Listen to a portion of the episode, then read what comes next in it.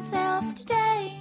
I don't know what's happening to me. I hate my face today. I think I look so shitty. 大家好，我是佳佳， And I'm Nana. 欢迎收听家里家外。 Welcome to Jelly Jawai. 今天我们继续跟大家聊聊美剧 What American TV series do you want to recommend today? 啊、我今天想给大家推荐的是《Lost》迷失，是我很多年前看过的一部美剧。 Uh, I know just a little about it. It's similar to the reality show Survivor, right? 哦，对，跟我们之前推荐的真人秀《幸存者》很像，因为呢都是在岛上嘛。 Mm. Why do you like it? 嗯，我觉得景很美，而且情节设置也很好，非常的惊险刺激。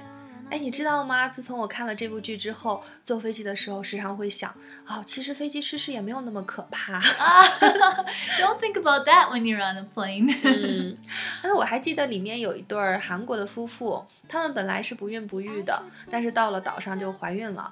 还有一个腿部有残疾的人，到了岛上就可以站起来了。我觉得这个岛太神奇了。Ah, the director gave the island some magical qualities to make the show even more enchanting. 嗯，那倒是。里边的男主角 Jack 是个医生，在岛上太有用处了。估计在早几年看这部剧的话，我就去学医了。oh, really? This can influence your future. 嗯，哎，你觉得这部剧好看吗？Yeah, I think it's quite philosophical. It challenges our ideas about what is really a tragedy. Maybe some things seem like a tragedy, but they're really for our good. Or perhaps something we think will never happen might end up happening in our future. Hmm. It also shows us how we are not alone, and that the decisions we make for ourselves also have an effect on everyone around us.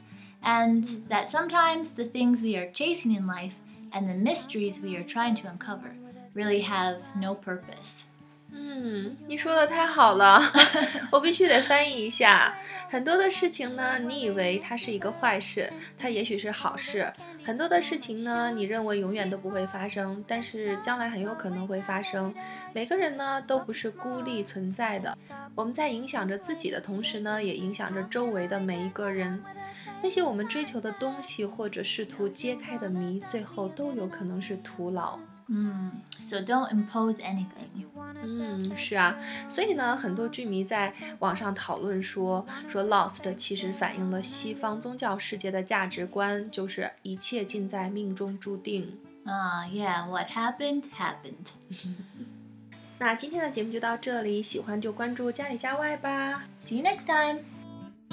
Tell me, how can I date someone with a face like that? I know you're gonna dump me, and I'm gonna cry.